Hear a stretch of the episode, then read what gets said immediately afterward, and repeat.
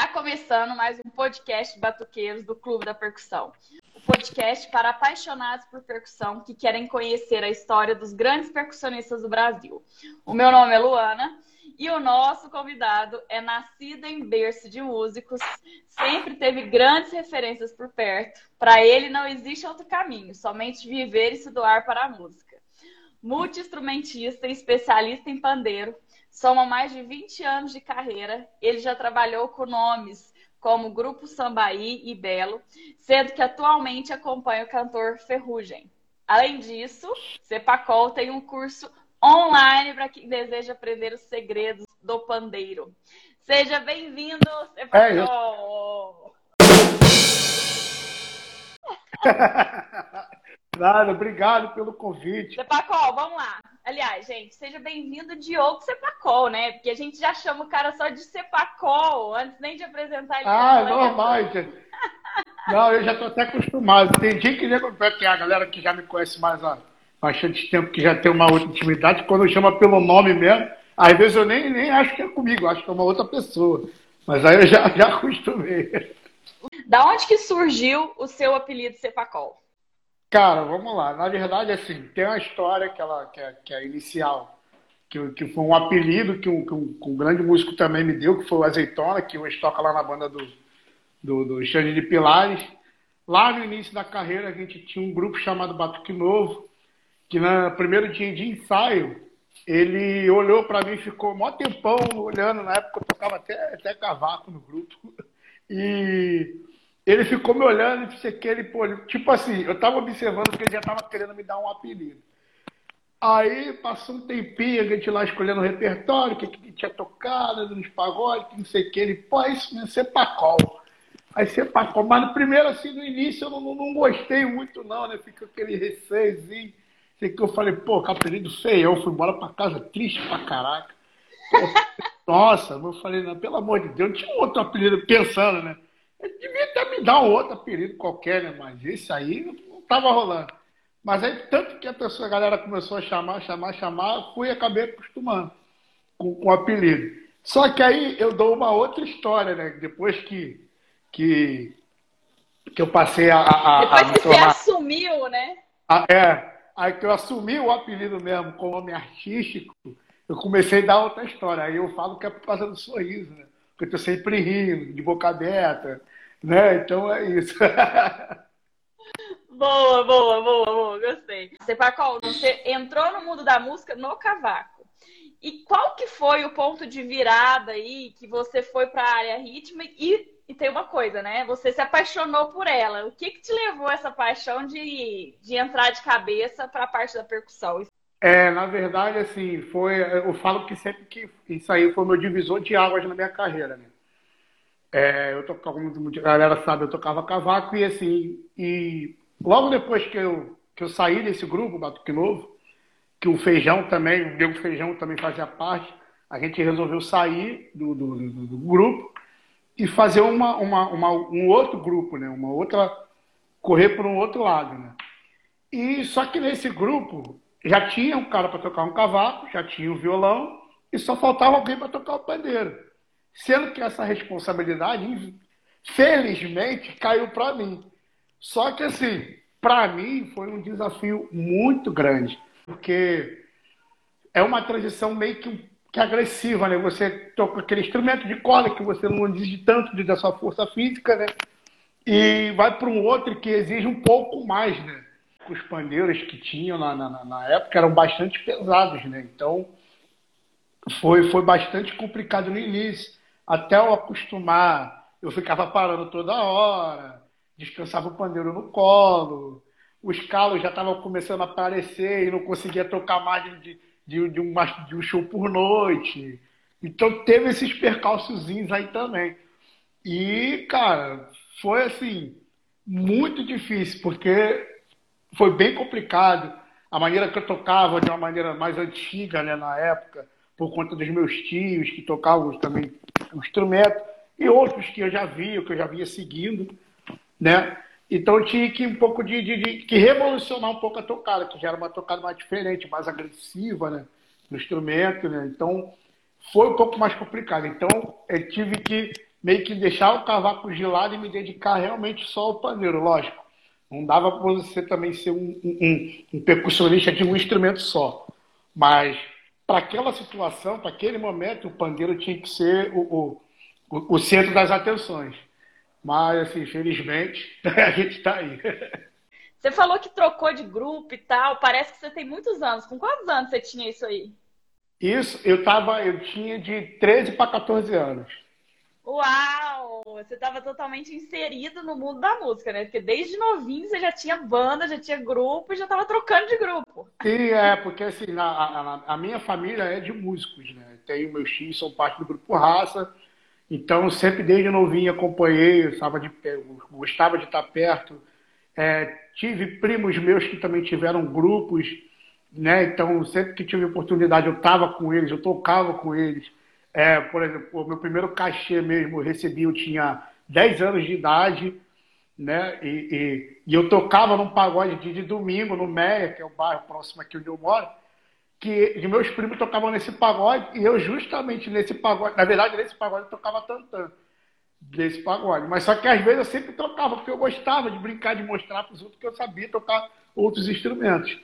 Então, meu primeiro cachê foi com esse grupo do meu primo, que se chamava até Magia do Samba, o nome do grupo. E, e eu comecei realmente assim, muito novo. Aqui eu vejo que tem pessoas que, na verdade, tiveram de enfrentar aquele, aquele desafio, sabe, do quero ser músico, onde muita da sociedade às vezes não enxerga como uma profissão. E aí vem uma luta tanto da pessoa que quer viver daquilo, e aí parece que a família não quer apoiar, não é aquilo que é o sonho, e já você é, ao contrário. Você veio do mundo onde que ser músico é o padrão. Sim, também. Só que eu também passei por esse processo de não ser muito aceito, porque eu acho que de repente foi até pior, porque a minha família viu que, que, que é, um, é uma. É, se você não tiver 100% dedicado, isso pode ser uma carreira que pode ser temporária e muitas vezes muito curta. E onde também tem muita gente que acaba desistindo por não ter é, é, as mesmas oportunidades que outras pessoas. Por mais talento que essa pessoa possa ter, as oportunidades elas que vão te dar, te guiar pelo caminho, né? Também. E então para mim foi muito mais difícil, porque eu venho de uma família, graças a Deus, que sempre teve uma condição. Meu pai trabalhou muito para me dar do bom e do melhor. Então ele conseguia me manter. Eu, sou um cara que eu, sou, eu fui sim privilegiado, porque a maioria das, das pessoas que escolhem ser músicos vem de baixa renda, com pessoas que têm aquilo ali como uma, uma fonte de renda principal até. Então eu tive essa barreira da família, por ter uma condição muito boa, e eu também tive a barreira dos próprios músicos por eu não, assim, por eu não precisar ser músico, ah, por fazer parte de uma família, de uma certa forma, privilegiada. Então eu acabei é, é, tendo essa, essas, essas barreiras. Meu pai também não aceitava muito, porque ele trabalhava bastante para me dar o bom melhor, queria que eu seguisse a carreira dele como funcionário público, que eu estudasse. Então, para fazer a alegria dele, eu estudei, eu me formei, eu fiz, eu fiz faculdade, mas a música, ela sempre teve em primeiro lugar na minha vida. Que é crucial para se ter mais oportunidades, realmente conseguir viver da música. Você falou, se dedicar totalmente à música. Isso é realmente ser aquele eterno aprendiz, todo dia se estudar, todo dia se atualizar. O que, que é isso aí? Depois de, de um tempo para cá, as pessoas acham que por a gente estar tá num, num patamar mais privilegiado na música, que a gente não estuda, que a gente não pega no instrumento, que a gente não ouve outro tipo de música, que a gente só vive para usar samba e pagode. Não, não é nada disso. Eu sou um cara que eu sou totalmente eclético, escuto de tudo do que qualquer pessoa possa imaginar. Do, do de, de, ópera até, é, é, sei lá, qualquer tipo de música que possa existir. E eu procuro pegar essa parte musical, agregar para o que eu faço, para o samba, para o pagode, para até mostrar para mostrar para as pessoas que existe possibilidade de você inovar no instrumento, no que você é, escolhe para fazer na, na música. Esse para você é o grande diferencial de quem consegue viver mais tempo com a música, vamos dizer assim. Eu, eu acredito que sim. Hoje a gente sabe que você é um multi-instrumentista, né? Mas no decorrer aí, você acabou trazendo o pandeiro como a estrela do seu set, né? Você é muito conhecido pelo pandeiro e realmente é onde você tem o seu grande diferencial aí. Isso aconteceu de forma natural, do tipo, é, realmente eu me identifiquei com esse, com esse instrumento e a coisa aconteceu, ou foi realmente por oportunidades que foram aparecendo e que, que acabou fazendo com que você se estreitasse cada vez mais com o pandeiro? É, eu acho que foi das duas maneiras. Um, porque era um instrumento que, que eu sempre tive mais próximo por conta do meu tio, né, nas festas de famílias. Era, sempre, era sempre o primeiro instrumento que eu pegava, assim, quando era mais novo. E por conta também das oportunidades, porque a galera não queria saber de tocar o pandeiro quando tinha algum pagode, alguma coisa. Mas eu estava lá, eu queria tocar, eu queria mostrar o que eu sabia fazer, porque eu estava pronto naquela época. Então, quando a galera disse que, ah, não, não quero, não sei o que, não sei o que, lá quando chegava até mim, eu falava, não, eu vou. Aí agarrava aquela oportunidade, ia tocando, ia fazendo os trabalhos. E por assim foi indo. Então, acho que foi das duas maneiras. Acho que vem de uma forma bem natural. Por eu gostar propriamente do instrumento e também por ser mais fácil de se carregar, né? e também acho que por, por questão de oportunidade. Quais são as suas grandes referências de estudo aí? Vamos lá. É, eu tenho, na verdade, eu tenho bastante gente que eu gosto muito de, de, de, de, ouvir. No caso, vamos falar com meu, do pandeiro, que é o instrumento que, que me fez chegar até aqui. Além do meu tio, Totonho, do Grupo Raça, eu tenho o Sérgio Rufino, do Revelação. Eu tenho o Bira Presidente, que eu acho que é a, é referência da, da, da, grande maioria desse, desse instrumento. Tem o Paulinho da Aba, que tocou muitos anos com a Bete Carvalho. É, o Fábio Mildinho, que hoje posso trabalhar, hoje estou trabalhando lá do lado dele, também lá com Ferrugem, que também é, é, foi uma grande, que foi o cara que realmente para mim inovou a forma de, de, tocar o pandeiro, que no caso ele é o cara que eu mais peguei coisas, que eu mais segui ali mais ou menos a linha de tocada e outras coisas. E agora sobre questão musical, para que eu, que eu trago para o meu instrumento, eu tenho umas. Cara, eu tenho muitas, muitas coisas. Eu gosto de ouvir muito Wilson Simonal. Eu gosto de ouvir Coldplay. Eu gosto de ouvir música instrumental, que, que também me dá bastante ideias. Por exemplo, solos de. Eu gosto de ouvir solos de guitarra, violão, cavaco, que também me traz a ideia para que eu possa transferir para o meu instrumento. É, eu gosto de ouvir, principalmente gosto muito de ouvir o Ferrugem, que ele é um cara que tem uma, uma uma, uma versatilidade musical e na voz incrível, bicho, que também me dá, me traz muitas ideias para poder trazer para o meu instrumento. É, em algum momento da sua carreira, você pensou em ficar só com o pandeiro e você virou, entendeu que não era esse caminho ou nunca, nunca teve esse, esse, esse pensamento?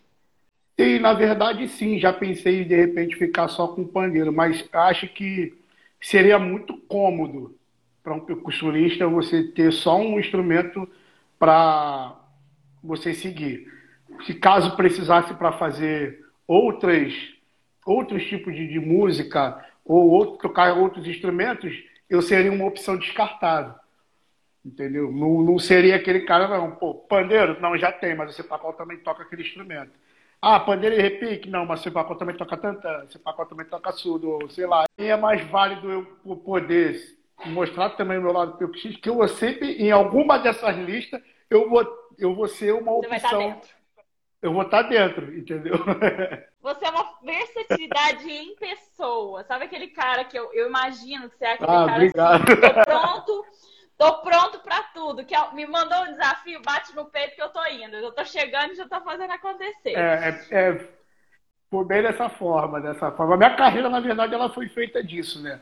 Né? Eu tive que mesmo que me preparar para aquele momento ali que, que, que poderia existir mais à frente. E assim foi acontecendo. Eu fui me preparando, aonde tinha o não, eu vou, pode deixar que eu vou, vou lá, bater no peito e vou embora. Isso aí. E falando nessa preparação, né, nessa essa versatilidade sua de trazer novidade, trazer inovação sempre para suas tocadas, como que funcionam seus estudos? Que área você dedica mais e eu, da sua opinião, que área que um percussionista hoje está pecando e deveria se observar mais para melhorar? Hoje, atualmente, eu procuro pegar os meus estudos, questão mais sonora, no caso, nitidez nas notas no pandeiro. Eu vou falar, eu, tudo que eu falar aqui vai ser referente ao pandeiro. Então, assim, o meu estudo atualmente é, é mais em precisão nas notas, em divisões rítmicas, né, na verdade. Então, quando eu comecei a, a, a perceber que existia esse recurso, porque você, querendo ou não, você usa a, a mão inteira para você tocar instrumento. Então, tem muito, assim, eu, eu, tive muito um pouco assim de, de, de preconceito referente a alguns pandeiristas, por ter aquele costume de só usar o dedão, sendo que a sua mão inteira você pode usar. Tá entendendo? Então você tem esse recurso de usar toda a parte da sua mão, já que o contato do instrumento é com a mão, por que não usar outros dedos naquilo ali? Né? Então, assim, sofri um pouco de, de, de preconceito referente a isso.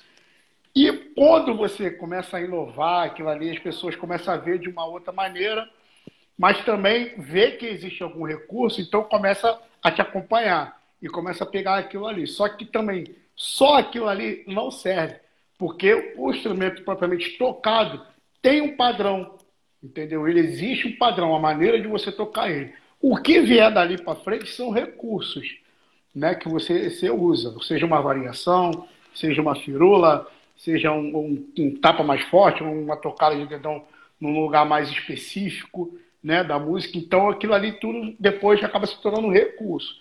Mas, propriamente, o instrumento, ele tem é, o fundamento do, do, do, instrumento. Então, ali que acho que tem que começar o estudo de todo instrumentista, saber a função do instrumento, estudar essas coisas, essa parte, e dali você pode abrir outros caminhos.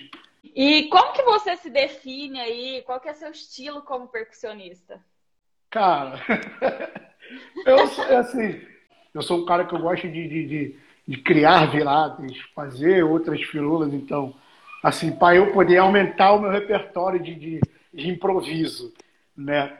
E, então, eu sempre, assim, aí vindo nesse ponto, eu já acho que eu posso me titular um instrumentista inovador, inovador. né? Lógico, com uma modéstia à parte. É, para os pandeiristas de plantão aqui, vamos lá, para aquelas perguntas clássicas, tá? Qual tamanho de pandeiro escolher, Cepacol? Vamos lá. Isso aí eu acho bem fácil de, de, de explicar para as pessoas. Para quem é iniciante, para quem está começando a, a, a, entender o pandeiro, eu aconselho um tamanho de 11 polegadas, que hoje em dia, assim, eu aconselharia o de 10.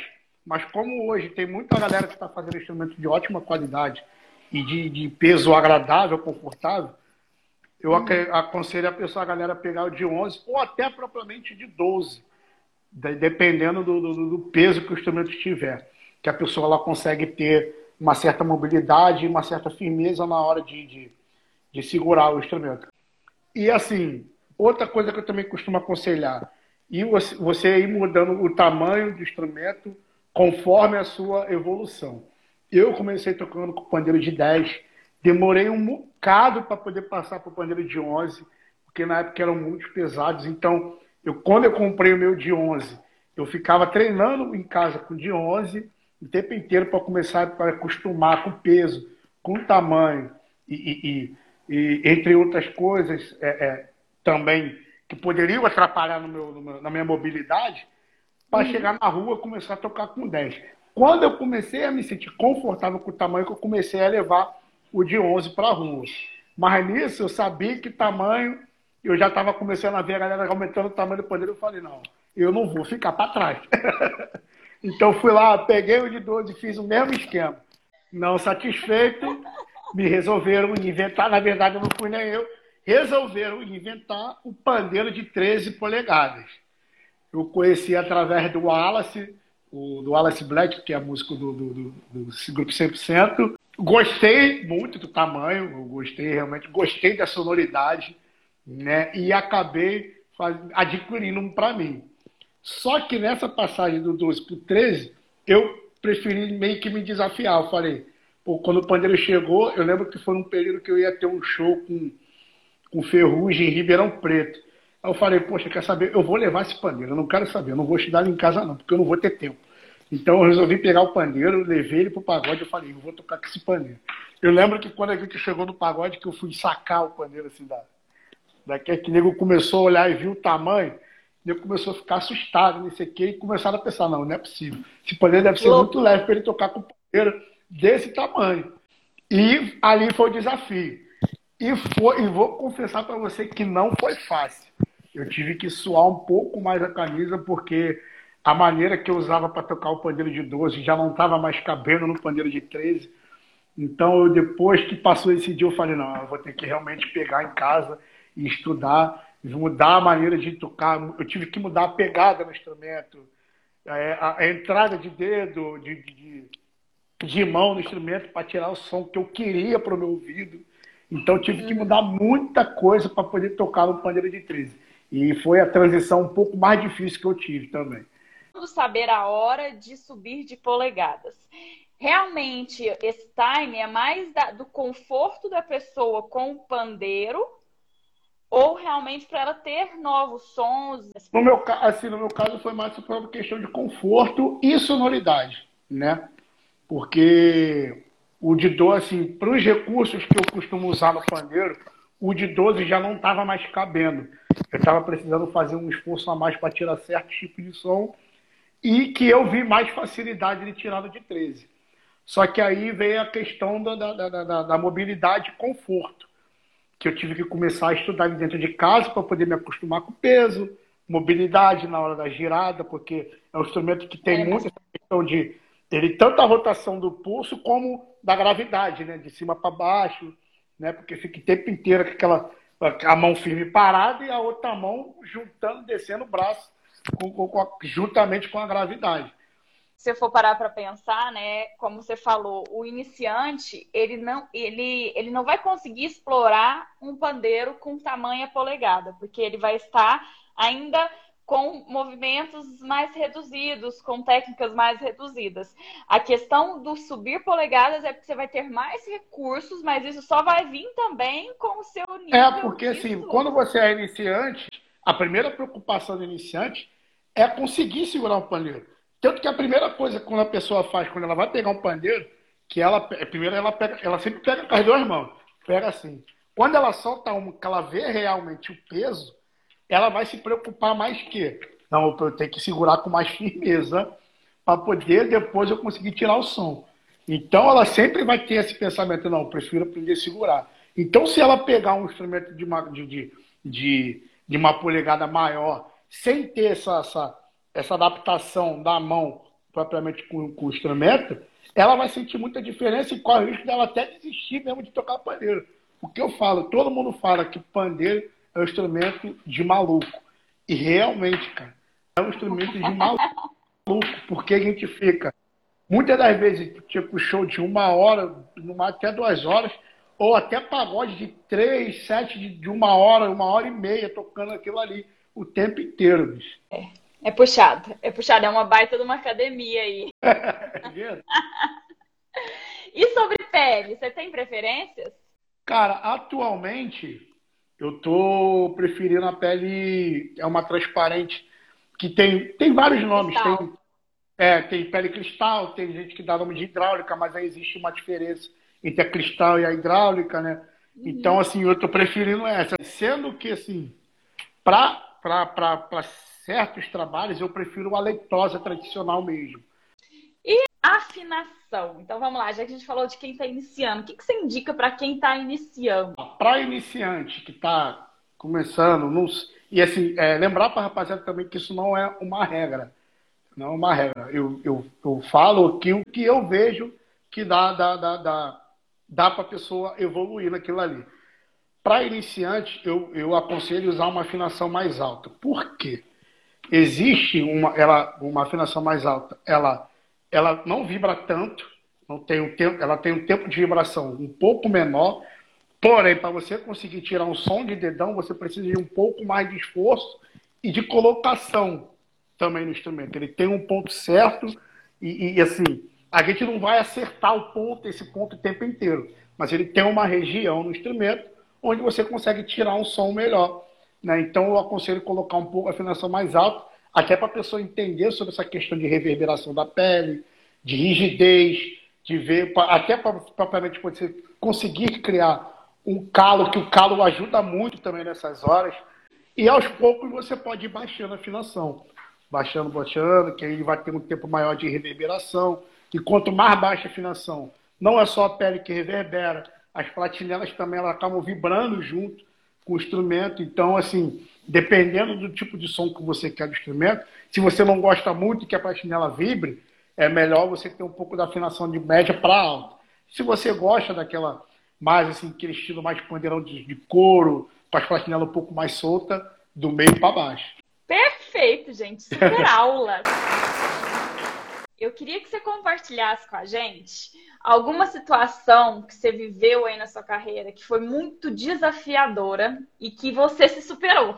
Para mim, acho que a fase mais assim, complexa foi essa questão da, da, da, da, da pandemia. Acho que a pandemia ela veio para atrapalhar um pouco, que foi um momento que me juntei com a minha esposa e a gente ia, ia ter um ano de, de, de 2000, acho que 2020 para poder fazer os nossos planos. E, e foi logo quando eu voltei, eu estava voltando de férias, que veio ia para o primeiro show. Eu lembro que eu estava em casa me arrumando para poder ir para o show, aí veio o decreto da, da, da pandemia, que, que aí acabou atrapalhando todos os nossos planos. Então, assim, para eu ter que. Eu, o cara que tinha sua, sua própria renda né, durante esses anos todos de trabalho, ter que ficar. Não dependendo, mas assim, foi, foi uma, uma uhum. certa de uma ajuda que foi o período que eu tive que ir para BH, que é a família da minha esposa é de lá de BH. Eu tive que ir para BH, eu fiquei um tempo lá porque eu aqui, sem trabalhar, sem, sem, sem ter nenhuma renda, eu não ia eu não ia ter ganho, eu não ia ter como ter tirar para poder pagar as outras coisas, no caso o telefone, para poder ter a comunicação, para poder fechar algum trabalho, a internet de casa, que é, isso é, um, é uma coisa que é necessária né, hoje em dia, né, que acabou se transformando num instrumento de trabalho para você divulgar. Então, eu não teria condições de pagar essas mínimas contas. Então, outras contas tive que atrasar.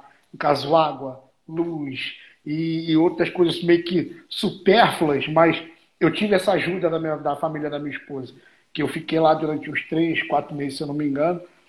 E para mim foi muito difícil, porque eu sempre fui um cara que eu tive minha renda, e, nesse, nesse, e foi nesse momento que, que apareceu o Herculano, que foi um cara que também que foi um, um, um, grande amigo, que é um cara que ajuda, gosta de ajudar os músicos, e eu tenho um carinho enorme, uma gratidão por ele muito grande, que foi o cara que me fez já lançar o curso de Segredos do Paneiro. Que foi o cara que falou, não, mano, vem para cá, eu vou te ajudar, você tem tua, tua renda e não sei o que, eu não, vamos cá, vamos, vamos vamos produzir esse, esse, esse curso. Então, acho que para mim, esse, esse, desafio da pandemia, para mim, foi o mais tenso que eu tive direito de carreira inteira. Agora a gente vai para uma parte que eu adoro. Você está preparado, Pacol? Vamos, vamos lá. Eu não sei o que é, mas a gente está aí. Oh, é o momento do bateu, levou, tá? Eu ah, mando a pergunta, você manda a resposta aí com a sua opinião. Não existe certo, não existe errado. Ok. É o que você acredita, tá? Vamos lá. Bora lá. Qual que é o melhor instrumento para começar? Tantã, porque é fácil. Tantã, porque é fácil. Meus amigos estão dizendo, não vão me bater, não, mas vocês sabem que o instrumento de vocês é fácil. Qual que é o instrumento de percussão mais complexo? Eu vou dizer dois. Um que eu toco e outro que eu não consigo tocar de jeito maneiro. Um, repique de mão, que eu acho que é um instrumento complexo que ele costuma tocar sempre nos contratempos de outros instrumentos. E o outro instrumento que eu acho que é o meu, é o meu tendão de Aquiles, bicho. Cuíca. Cara, eu tenho uma aqui parada, quase zero. Eu já tentei tocar esse instrumento várias vezes, mano, e eu fico.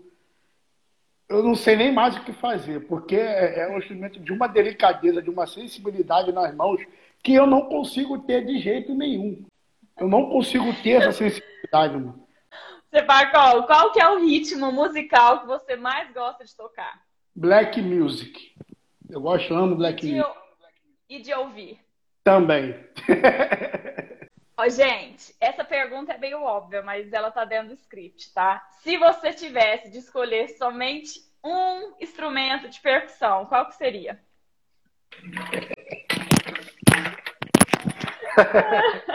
Não consigo me ver sem. o pandeiro, é claro. E qual que é a polegada que você iria falar? Só posso escolher um. Qual que é a polegada que você iria querer? Eu, ia, eu pegaria o de 12, por, por ter um tamanho suficiente que dá para trabalhar, que dá para tirar um som suficiente aos meus ouvidos e aos ouvidos de quem gosta de ouvir. Acho que o de 12 acho que seria o único tamanho que eu ficaria. Existe alguma banda, algum artista que você gostaria de tocar que você ainda não tocou? Olha, eu confesso que no, no, no, eu gostaria muito de ter tocado na banda do Arlindo, cara, porque que foi assim, foi uma banda que eu vi que tocava, mano, é, é, o rapaziada ia com sangue nos olhos, velho. Qual que é seu maior sonho aí no âmbito musical? Olha, atualmente o meu maior sonho é fazer com que a minha roda de samba é, é, chegue a lugares assim que que eu nunca mais imagine. Eu falo que assim, eu digo minha roda de samba porque eu não me considero um cantor. Eu falo que eu sou um, um animador de festa, né?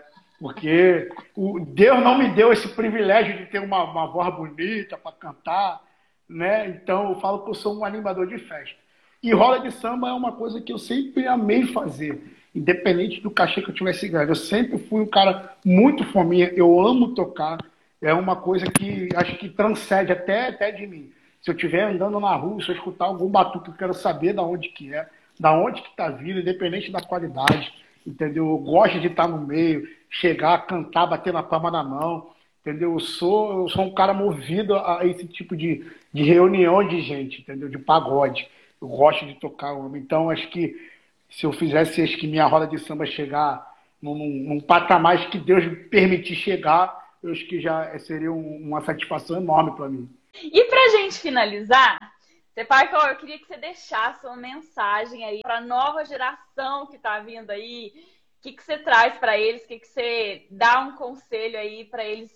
É, eu, sei, eu gosto de eu gosto de dar meio que não um choque de realidade, mas é, fazer pelas pessoas o que algumas pessoas não chegaram a fazer por mim, que é me dar uma, uma direção, me dar um toque real das coisas assim. Lógico, eu tenho eu, tenho muitos amigos que me deram esse choque de realidade, me mostrar de como que funciona no mundo da música. E eu gostaria de fazer isso também pelas pessoas, que eu falo que eu sempre costumo falar que não é uma vida fácil. Você vai ter que se abdicar de muitas coisas que você gosta. Entendeu? Pô, se você pô, gosta de comemorar seu aniversário, você pode ter certeza que vai ter vários anos que você não vai poder fazer. Dia das Mães, Dia dos Pais, Natal. Natal até é um pouco mais fácil, que é uma data, uma data mais familiar. Mas ano novo, esquece, filho. Se você estiver trabalhando numa banda de nome, com algum artista, isso é uma coisa que você pouco vai ter. Pô, final de semana para querer viajar com a sua esposa, com seus amigos. Esquece, vai ter que trabalhar bastante. Cara, você. É assim, muitas coisas você vai ter que abdicar. Não é fácil, não é uma coisa fácil, mas eu, eu garanto que é uma coisa muito prazerosa. E outra, se você realmente quer isso na sua vida, você quer se tornar um músico, não deixe de estudar. Seja indo para algum curso, ou todo dia você pegar o seu instrumento, ouvir música, bastante música, outros tipos de música. É muito válido que você isso faz você abrir a mente. Entendeu? Para mim foi mais fácil, porque eu sempre fui um cara que eu comecei toquei, que já toquei harmonia, então eu consigo ter um ouvido mais um pouco mais apurado para identificar cada som e aquilo ali. Mas você pode recitar isso em casa, você pode fazer isso em casa. Eu, quando era mais novo, meu primo, ele, ele, me, ele me colocava sentado na cadeira, ficava nas minhas costas com, com cavaco, ele batia o acorde e eu tinha que falar qual era o acorde para ele. Então, é uma forma de você também exercitar o seu ouvido. Entendeu? Então, vale muito a pena e digo, mano, é, é, é dedicação, 100% dedicação, responsabilidade. Isso é uma coisa que tem que ter bastante, porque não adianta você ser bom músico e você não ser responsável pelo seu trabalho, com a coisa que você tá, tá, quer para sua vida. Então você tem que dar o máximo mesmo. Se você quer isso para sua vida, você tem que dar 110, 120% se puder. E é desse jeito. Perfeito, perfeito. É isso, gente. É choque de realidade ao mesmo tempo. Gente, música é bom demais. Mas lembre que tudo paga seu preço. E o preço da música ele é bem alto, né? Bastante. todos estão dispostos a pagar esse preço. Verdade. Por isso que viver da música não é fácil. Muito, muito, muito obrigada pela sua Ah, eu que agradeço, foi muito gostoso, adorei estar aqui, foi muito bom. É isso aí, então, Batuqueiros. Esse foi mais um episódio do nosso podcast e nós adoraríamos saber aí que você está curtindo e a gente pede para vocês compartilharem nas redes sociais, tira um print aí da sua tela e marca o Clube da Percussão e marca também o oficial Cepacol, segue é lá ele. Aí é um prazer ter vocês aqui comigo e a gente se vê no próximo episódio do podcast Batuqueiros.